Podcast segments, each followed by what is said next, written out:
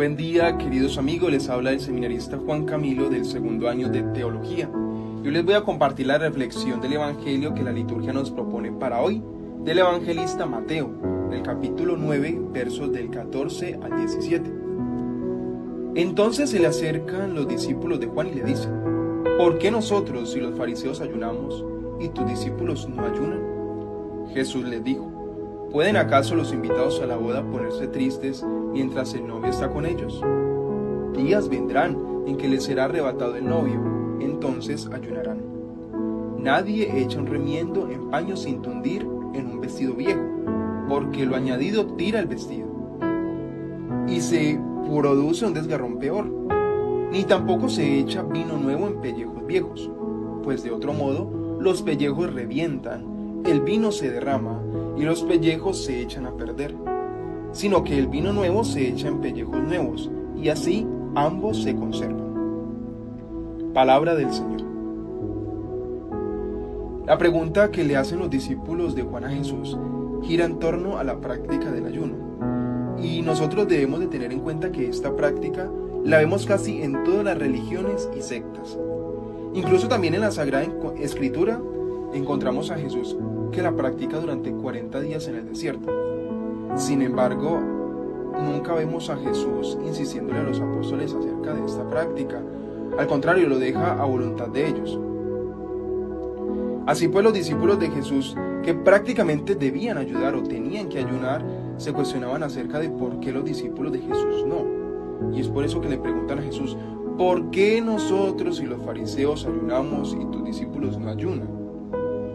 Y la respuesta de Jesús pues tiene un estilo, por decirlo de alguna manera, comparativo y también en forma de pregunta. Jesús le responde, ¿puede acaso los amigos del novio ponerse tristes o estar de lutos cuando el novio está con ellos? Tengamos en cuenta, amigos, que Jesús, al dar esta respuesta, pues nos muestra de una manera explícita la relación que Él hace de la práctica del ayuno con el luto. Y al mismo tiempo Él se pone en el papel del novio Mientras el novio está con los amigos, durante la boda pues no tienen por qué ayunar.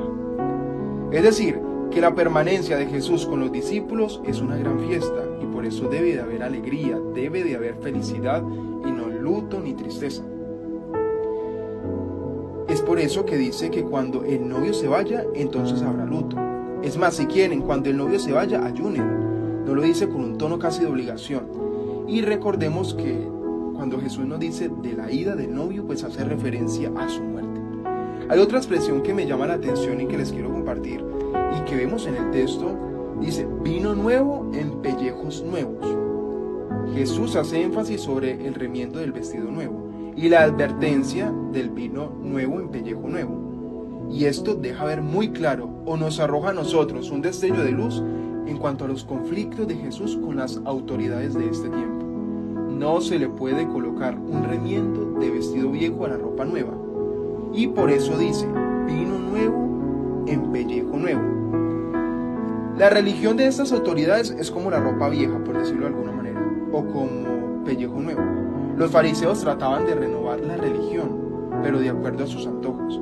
Sin embargo, lo que realmente estaban haciendo era poner remiendos y con esto se podían perder las costumbres antiguas. Jesús da plenitud a estas costumbres y es por eso que no se puede conjugar o combinar lo nuevo de Jesús o lo que Jesús nos dice con lo antiguo. No se puede tampoco malentender esto, ¿sí? Lo que Jesús quiere decir es que no está en contra de lo viejo o antiguo. Lo que Jesús no quiere es que lo viejo se imponga sobre lo nuevo. Así pues, queridos hermanos, teniendo en cuenta esa reflexión que nos encontramos para este día, tengamos en cuenta o hagamos a un lado más bien ese hombre viejo del pecado que no nos deja ser felices y seamos hombres nuevos, llenos del Espíritu Santo, llenos de Dios, para que así con un corazón puro pueda Jesús habitar en él. Y también pidámosle a la Santísima Virgen María que ella nos acompañe hoy y siempre en ese caminar hacia Dios.